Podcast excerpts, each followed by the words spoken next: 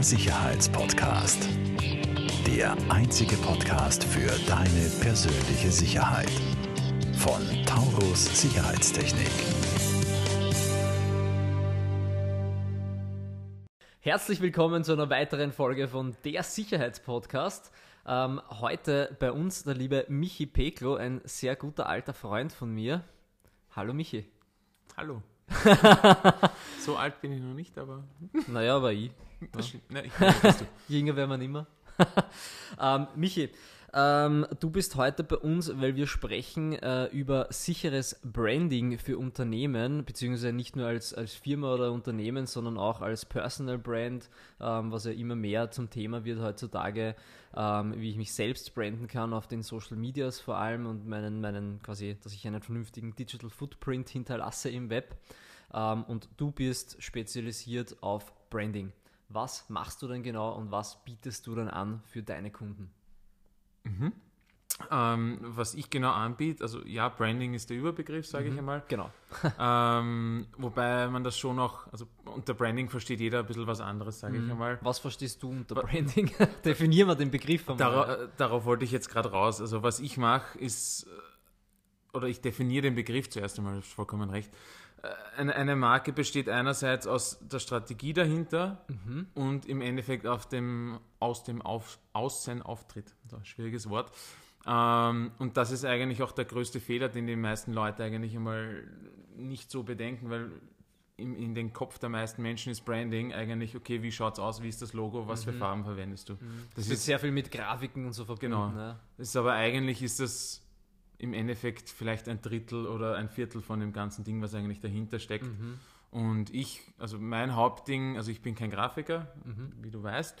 ähm, deswegen habe ich mich sehr stark auf diese Strate strategische Seite konzentriert und, und das ist eigentlich auch mein, mein Hauptbusiness und alles, was quasi mit dem Design ähm, dann zu tun hat, lagere ich einfach aus. Mhm. Das heißt, das heißt ähm, so wie ich es von dir kenne, ähm, berätst du Unternehmen oder, oder Personen äh, genau. dabei, machst auch, auch, auch Workshops. Genau.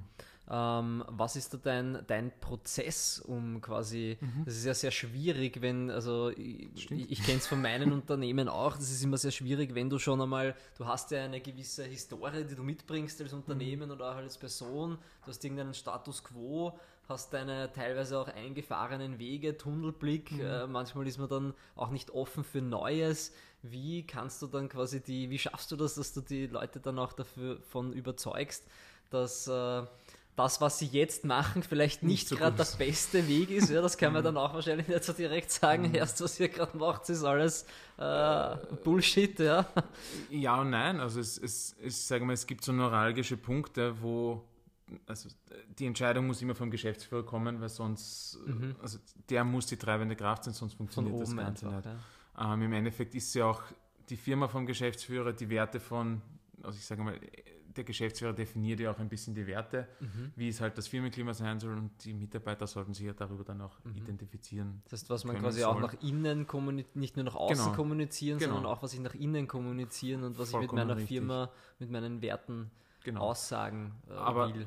Und, und da gibt es, sage ich mal, eben ein paar neuralgische Punkte, wo wo es Sinn macht, dass man so einen Prozess durchgeht. Ähm, mhm. Das kann entweder sein, wenn man sich gerade vergrößert, also wenn man in einem extremen Wachstum ist. Okay.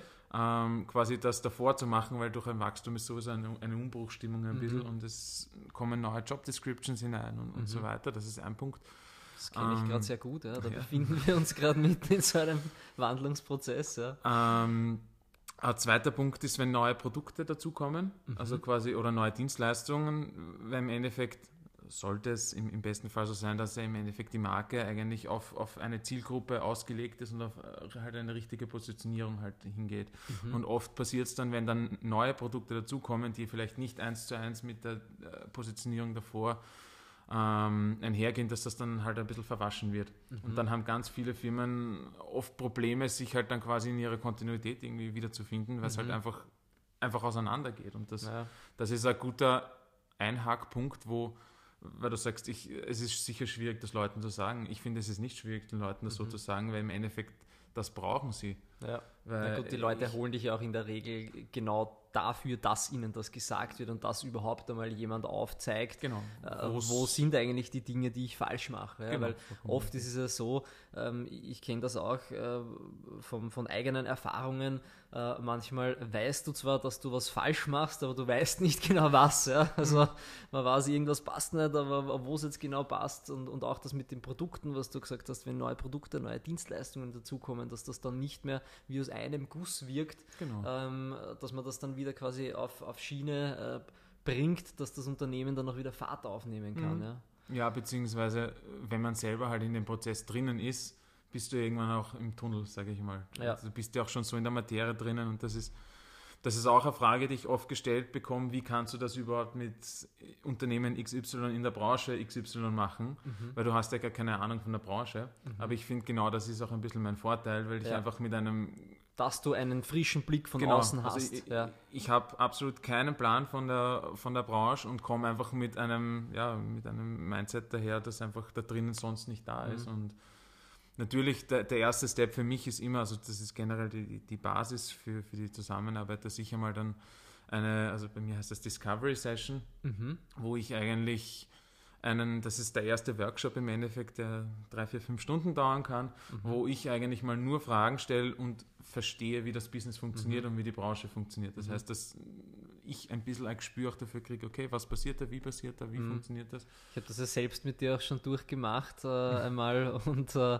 äh, kenne den Prozess. Ja. Ähm, für mich war das ein sehr augenöffnender Prozess ja, und ich mhm. glaube, das ist äh, durchaus was, was man äh, als Unternehmen auch eigentlich regelmäßig machen sollte. Also ich meine jetzt nicht jedes Jahr unbedingt, mhm. aber zumindest alle drei bis fünf Jahre genau. sollte man meiner Meinung nach so einen Prozess einmal einleiten, weil da einfach man beschäftigt sich dann, dann so intensiv mit, mit dem Thema, mhm. ähm, dass da einfach sehr viele Dinge zum, zum Vorschein kommen. Ja. Ich vergleiche das jetzt ein bisschen auch mit, ähm, weil es bei uns gerade ein Anlassfall ist, äh, Qualitätsmanagement. Mhm. Wir machen zum Beispiel gerade eine ISO-Zertifizierung.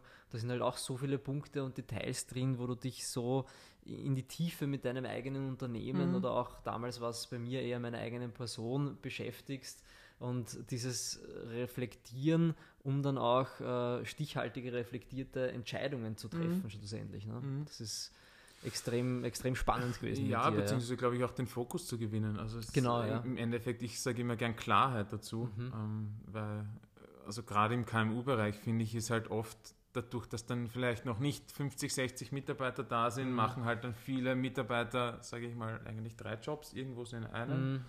Ähm, und das kann sich halt dann super schnell verwaschen, einfach mhm. alles. Mhm. Also auch im Unternehmen, die ganzen Prozesse. Ja. Und das ist, wenn ich bin jetzt kein Prozessoptimierungsmensch, sage ich einmal, von ja. Job Description, aber es ist schon ein, ein, ein Teil von das dem gehört Ganzen. dazu, ne?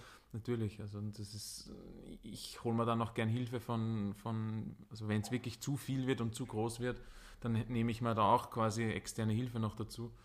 Aber im Endeffekt ist es, also ich nenne es kreative Unternehmensberatung im Endeffekt. Mhm. Also es, weil das Ziel ist nicht nur, dass das nach außen hin schön ausschaut, sondern dass die Firma mehr Geld macht im mhm. Endeffekt. Und, das ist und, schön auf den Punkt gebracht. Ja, ja ne, ist so. Ja? Ist ja Business, ja, mhm. ist natürlich cool, wenn es schön ausschaut und wenn alles cool wirkt, aber mhm. ohne Geld geht es halt nicht. Ne? Ja, dann wird es auch bald nicht mehr schön ausschauen. Ne? Das ist vollkommen richtig. Und was, äh, auf was wollte ich jetzt gerade raus? Ähm, Sonst hake ich mal mit der nächsten Frage ein, ja, vielleicht fällt dir noch ein. Ja. Und zwar, eine meiner nächsten Fragen wäre jetzt gewesen, ähm, um ein bisschen auch einen Kontext äh, zu bekommen jetzt oder dass unsere Zuhörer einen mhm. Kontext bekommen, ähm, ähm, wen, wen berätst du denn da? Wer sind denn deine Kunden? Kannst du da uns ein paar Beispiele nennen? Da sind ja, glaube ich, auch sehr, sehr große und namhafte dabei. Also, also im Endeffekt ist es vom nicht böse gemeint, kleinen EPU, ja. ähm, also von kleinen Einzelunternehmen bis hin zu, um, zu Coca-Cola im Endeffekt. Ja. Ähm, also es ist natürlich bei, umso größer es wird, umso schwieriger ist es auch, weil mhm. du natürlich nie mit dem, also im Konzern redest du zu 99,9% nicht mit dem Eigentümer, ja. außer du, du bist in Amerika, dort ist das noch eher möglich, aber sonst, also ich sage es, meine, meine Lieblingszielgruppe sind eigentlich KMUs, weil du da halt doch irgendwie noch mit dem Unternehmer wirklich mhm. äh, one-on-one -on -one auch reden kannst und auf einer Augenhöhe bist. Und, mhm. und wo Prozesse vielleicht auch rasch eingeleitet werden können. Ich, genau. Ich, ich stelle mir das äh, im, im Konzern, ich meine, wir kennen das auch von unserer Tätigkeit jetzt bei Taos Sicherheitstechnik, wenn wir mit Konzernen zu tun haben. Ähm, wir haben auch gerade äh, wieder einen Konzernkunden und bis da das durch irgendwie sieben Instanzen durch muss, dass da irgendwelche Entscheidungen getroffen werden, das ist ja. Ähm, ja, wie du sagst, mühsam und äh, meistens macht es äh, das, das Ergebnis nicht besser, wenn nicht sogar gegenteilig. Ja, ja beziehungsweise ich glaube, das, das Schwierigste bei so großen, starren Firmensystemen ist auch einfach, dass die, die Entscheidungskette dann halt einfach immer, mhm. das geht halt von hier nach Deutschland, von Deutschland nach vielleicht sogar noch nach England, von England nach Amerika und wieder mhm. retour. Ja. Und also das dauert dann oft künstlich einfach hinausgezögert, vier, fünf Monate. Einfach Läuft man dann noch Gefahr, dass man, wenn das so verzögert wird, dass der Change-Prozess quasi ein bisschen einfach einschläft? Natürlich. Dass das, also, dass das Projekt dann quasi im Prozess irgendwie erstickt ja. wird, weil es zu lange dauert? Definitiv. Also ich glaube jetzt nicht nur der Prozess, sondern ich glaube, dass das, Kern, das Kernproblem an dem ist, dass der Entscheidungsträger einfach nicht da ist. Das heißt, äh, du mhm. redest immer mit dem Mitarbeiter, sage ich mhm. einmal, und für den Mitarbeiter ist es jetzt halt auch nicht der 100% größte Fokus vielleicht gerade sich um das zu kümmern, weil mhm. er hat da eine Kampagne dort und da das. Also es, es dauert einfach. Mhm. Aber eh, es ist im Endeffekt halt wie ein Konzern halt, mhm. wie man sich halt so vorstellt. Also darum mhm. ist jetzt nicht zwingend mein, mein, mein favorite thing to do, sage ja, ich einmal. Verstehe ich, ja. Mhm. Und in den wirklich auch bei, bei EPUs, also ich finde das sehr angenehm, ist natürlich ein, ein bisschen ein anderer Prozess, wenn, wenn es jetzt ums Personal Branding geht, das mhm. ist äh, viel individueller noch und, und eigentlich ein bisschen lockerer, sage ich einmal. Mhm. Ähm, und die haben auch meistens nicht so den Stress, mhm. aber da geht es halt viel mehr um, um, um auch wirklich Werte zu kommunizieren und, und wie bringe ich die Sachen halt hinüber. Mhm. Ja, da geht es auch sehr ins Persönliche natürlich. Ne? Ja, eh klar, eh klar. Und beim Jetzt weiß ich auch, worauf ich vorher wieder hinaus wollte. Jetzt haben wir die ähm, Kurven geschafft. ähm, was bei den KMUs eigentlich für mich als, als, als Learning eigentlich vom, vom letztes, das war mein größtes Learning letztes Jahr, was eigentlich alle das Problem haben, sie verstehen ihren Zielkunden nicht wirklich. Also mhm. sie, sie verstehen nicht, wo sind wirklich die Needs von dem, wo kann ich einhaken, in welcher Situation mhm. in dem mhm. Leben. Mhm. Ähm, und auch die Positionierung dann darauf hin. Und das, mhm. das ist eigentlich, das hilft der Firma, also der, der mittelgroßen Firma einfach so immens, wenn mhm. sie einfach verstehen, ähm, wie, wie tickt mein Zielkunde und wo kann ich ihn eigentlich quasi kriegen? Wie, mhm. wie kann ich ihn rausziehen und wie kann ich so auch vielleicht meiner großen Konkurrenz, die vielleicht ein Konzern ist, ja. eigentlich so ein bisschen die Schneid abkaufen. Mhm. Das kann ich äh, unterstreichen und zu 100% bestätigen. Das kann ein enormer Hebel sein, wenn man eben genau das was du, wo du deine Kunden hinleitest, wenn man das als, als, als äh, KMU, mittleres Unternehmen versteht und erkannt hat. Ja. Mhm. Ähm, voll. Also, also ich finde auch, dass KMUs eigentlich meiner Meinung nach einen extremen Vorteil haben gegenüber Konzernen, weil sie viel flexibler sein können. Mhm, also auch in den Lösungen und, ja im, im, Gegensatz zu einem Konzern, der, weiß nicht, ein, ein Tankerschiff ist, ist ein Speedboot. Ja, ja voll. ja. Oder zumindest ein Segelboot. Ja, von der Verhandlungsfähigkeit. Aber es, ich, ich finde, das ist ein, ein riesen, riesen Vorteil. Mhm. Da, gibt es auch ein cooles Buch, ähm, das heißt Underdog Advantage eigentlich. Mhm. Und äh, da geht es genau um das Thema, dass eigentlich kleinere Unternehmen heutzutage auch übers Internet viel mehr Vorteile haben im, im Vergleich zu Konzernen. Mhm. Nur viele, die leider noch nicht nutzen. Ja, sehr spannend. Spannendes Thema. Ähm, mich, ich habe noch eine äh, abschließende Frage an dich. Ich meine, wir mhm. könnten wahrscheinlich jedoch stundenlang weiterreden und weiter philosophieren. Ja? Da merkt man, dass du das, was du tust, gerne tust. Ähm, um auf unser Kernthema des Podcasts nochmal zurückzukommen, der Sicherheitspodcast. Ähm, äh, sicher, für mich ist äh, sicher, also das, das Branding von meinem Unternehmen ist immer auch äh, für mich ein gewisser Ausdruck von Sicherheit im Sinne von Fortbestand des Unternehmens mhm. und dass mhm. es meinem, meinem Unternehmen langfristig gut mhm. geht, weil ich mich eben dementsprechend am Markt platziere mhm. durch das Branding.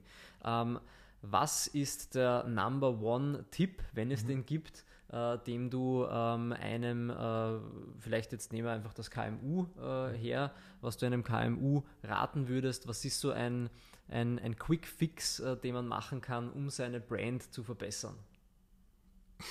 Dessen gibt es wahrscheinlich viele. Ne? Also, ja, vor allem also sehr ich, individuell, weil ja. ich sage mal, die Problemchen, die. Also Jeder hat andere nimm, Probleme. Jetzt ne? Taurus her und die Firma daneben, ja. ihr könnt gleich groß sein. Aber was sind so, vielleicht, lass mich rephrasen, was sind die, oder was ist der, der häufigste Fall, den du, den du siehst, ja? Eine klare Positionierung eigentlich. Mhm. Also nicht. Dass die Firma ganz klar sagt, was ich mache und was ich nicht mache. Vollkommen richtig und jetzt nicht mit dem, ich, ich nenne es immer Bauchladenprinzip herkommen mhm. und zu sagen, ja, was bietest du an? Ja, wir machen alles. Mhm. Einfach nur in der Hoffnung, dass man möglichst viel anbieten kann und vielleicht der Kunde dann zu einem kommt, mhm. anstatt dass man sagt, okay, gerade wenn man jetzt kein Konzern ist, sondern ein KMU, ich bin der Experte für. Mhm. Eher in Nischendenken. Ne? Ja, ja, mhm. definitiv. Weil wenn, wenn du mal es schaffst, eine Nische wirklich aufzugreifen und dort der Beste zu sein, dann mhm. kannst du weiter wachsen wachsen. Mhm. Und dann bist du der Experte für Sicherheitstechnik zum Beispiel. Zum Beispiel. ähm, eh, aber ihr macht es ja eigentlich in dem Sinne ja genau richtig. Also ihr mhm. geht, ihr bietet, ja, ich meine, ihr habt einige Produkte, die aber alle irgendwo, sage ich mal, in der, im mhm. gleichen Frame drinnen hocken. Aber du gehst ja jetzt auch nicht her und sagst, du machst von A bis Z alles im Endeffekt. Klar, also ja. du brauchst jetzt. Also wir grenzen uns ja auch zum Beispiel ganz klar ab zum Elektriker, ja, genau. beziehungsweise genau. auch zum Schlosser auf der anderen Seite mit der Mechanik. Richtig.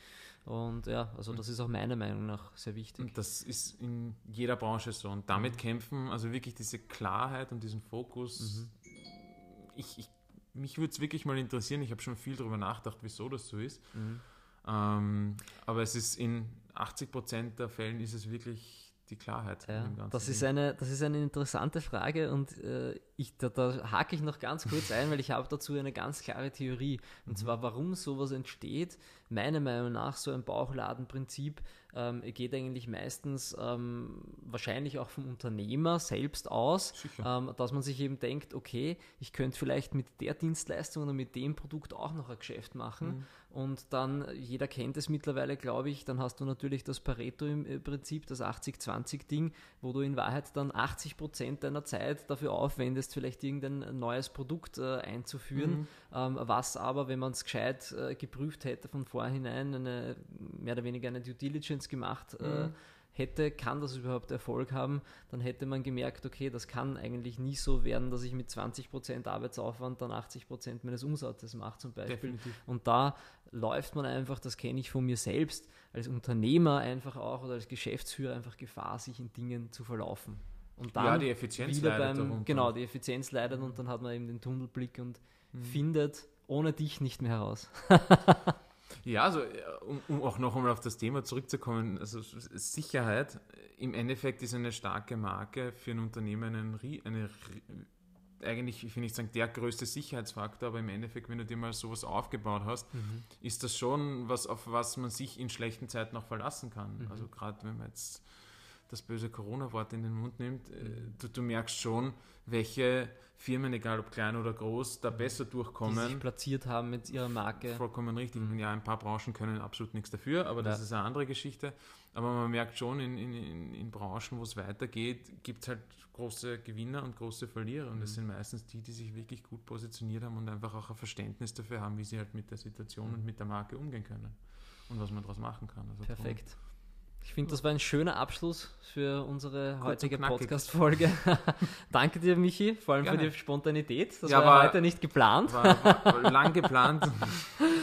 Vielen Dank, lieber Michi. Wir werden deine äh, Infos äh, und deine Agentur in den Show Notes unten noch einblenden.